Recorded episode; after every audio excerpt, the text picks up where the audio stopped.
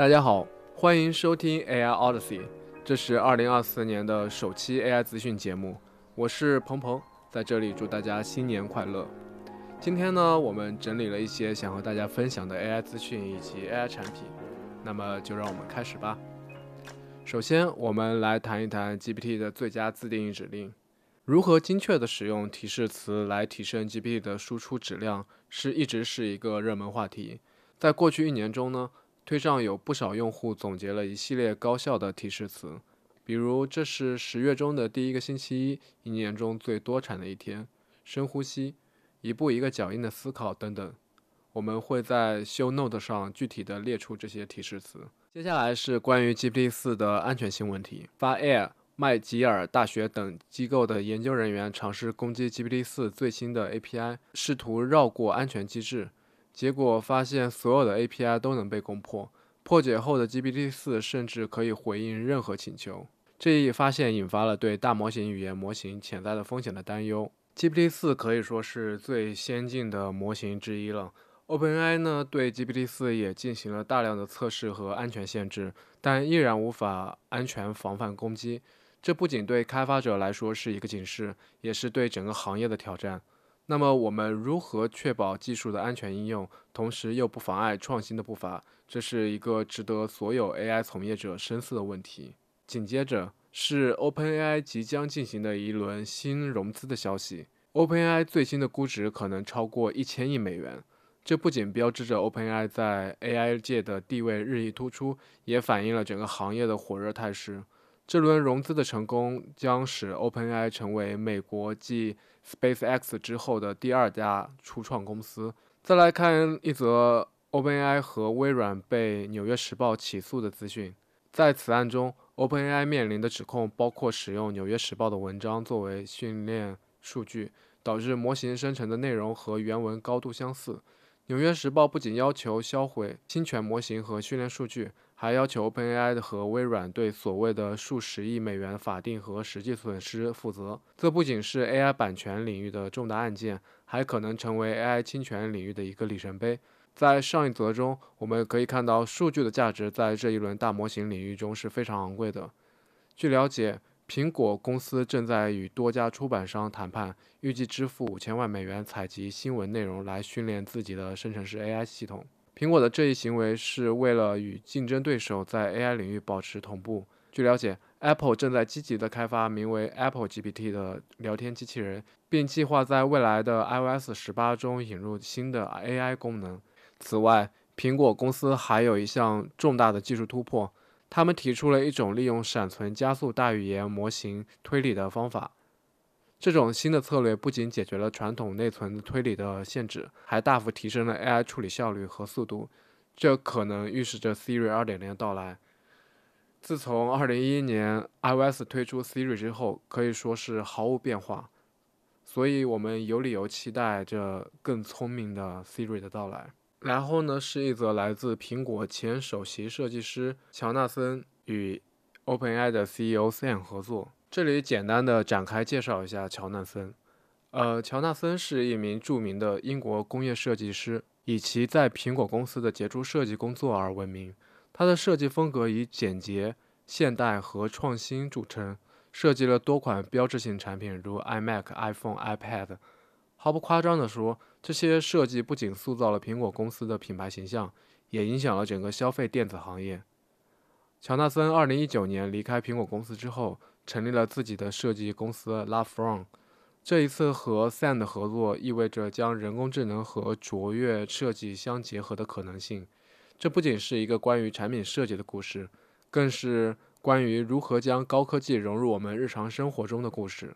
当然，这个项目背后还有一些曲折。据我们了解，Sam 前不久前在 OpenAI 的大戏，部分原因是董事会对他为乔纳森的项目融资行为表达不满。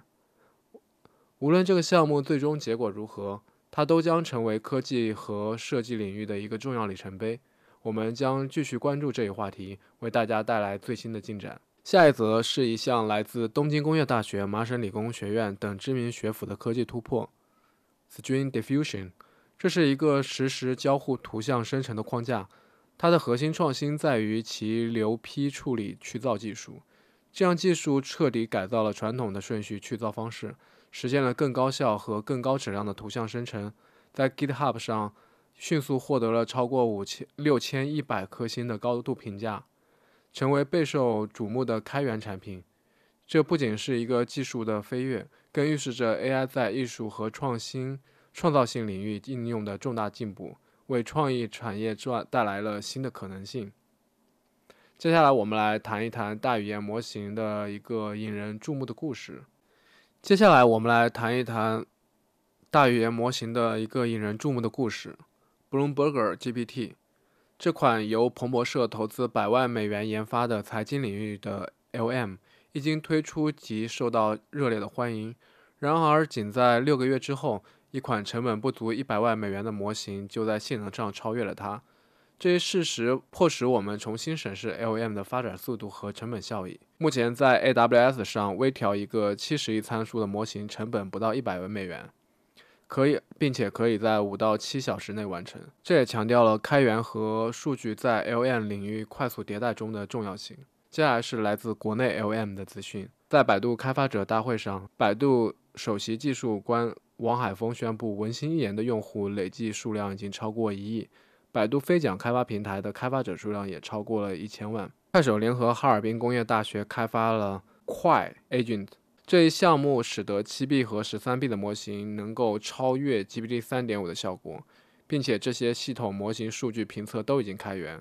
另一个重要的进展来自 HiGen，他们的视频生成技术成功打破了四秒的视频生成时长限制。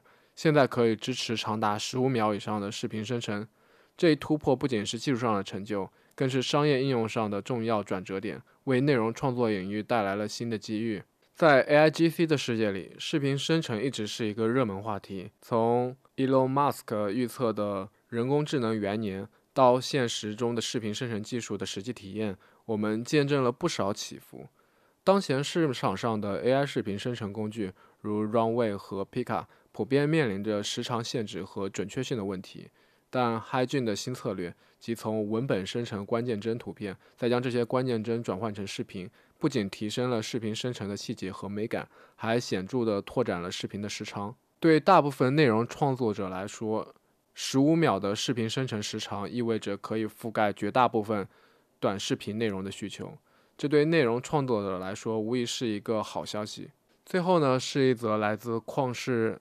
科技提出的支持文档级的 OCR 多模态大模型 Very，你有没有想过将一份文档图片转换成 Markdown 的格式，仅需要一句命令就能实现？在以往，这个过程涉及到多个繁琐的步骤，包括文本识别、布局检测、公式表格处理。但现在 Very 模型改变了这一切，它利用端到端的方式，大大简化了这个过程。Very 针对文档级别的 OCR 和图表理解等细粒度任务进行了优化，特别是在中英文处理上，Very 展现了令人瞩目的能力。它不仅在视觉感知方面显取得了显著进展，还实现了信息压缩，将可能需要的数千个 token 的内容压缩到二百五十六个图像 token 中，这为页面分析和总结打开了新的可能性。值得一提的是，Very 的代码和模型已经开源。并提供了一个网页的 demo 供大家体验。说完大模型，我们再来聊一聊 AGI Bot。最近全网都被斯坦福大学开源的哈阿罗哈机器人刷屏，可以看到他们最新公布的一段家庭场景的视频，无论是浇花、洗衣、护理，还是逗猫做饭，几乎样样精通。要知道，现在的商用机器人大都仍处于地面清理阶段。Aloha 呢，主要是依靠两个机械臂和自备的 PC 来实现所有的功能。目前团队已经把软硬件都开源了。我们也借一篇论文来简单了解一下基础模型和机器人现在已经走到了哪一步了。在这一篇论文中，研究者将详细的分析机器人领域中的基础模型，就包括现有的主要视觉和语言模型，以及利用机器人生成数据专门开发的模型。机器人技术的三大核心组成部分。感知、决策与规划、动作生成，这都在这些基础模型的研究范畴之内。机器人感知可以被分为被动感知、主动感知和状态评估；而决策规划呢，我们看到了经典方法和基础学习的方法并存。同样，在动作生成领域，也有经典控制方法和基于学习的控制方法。研究团队深入探讨了 MLP 和 CV 领域的基础模型，涉及领域不包括 LM 和 VLM，还有视觉基础模型和文本条件式图像生成模型。这些模型在机器学习中扮演的角色越来越重要。文献会在下方贴出，感兴趣的小伙伴可以去看看。以上就是本期播客的全部内容了，感谢大家收听。喜欢的朋友可以在下方点赞、收藏、分享给感兴趣的朋友，谢谢大家。感谢您收听本期 AI Odyssey 的播客。如果您喜欢今天的内容，请分享给您的朋友。同时，也欢迎您在常用的播客平台上留下宝贵的意见和反馈。我们将继续为您带来更多有趣的话题和嘉宾，敬请期待。再次感谢您的收听，我们下期节目再见。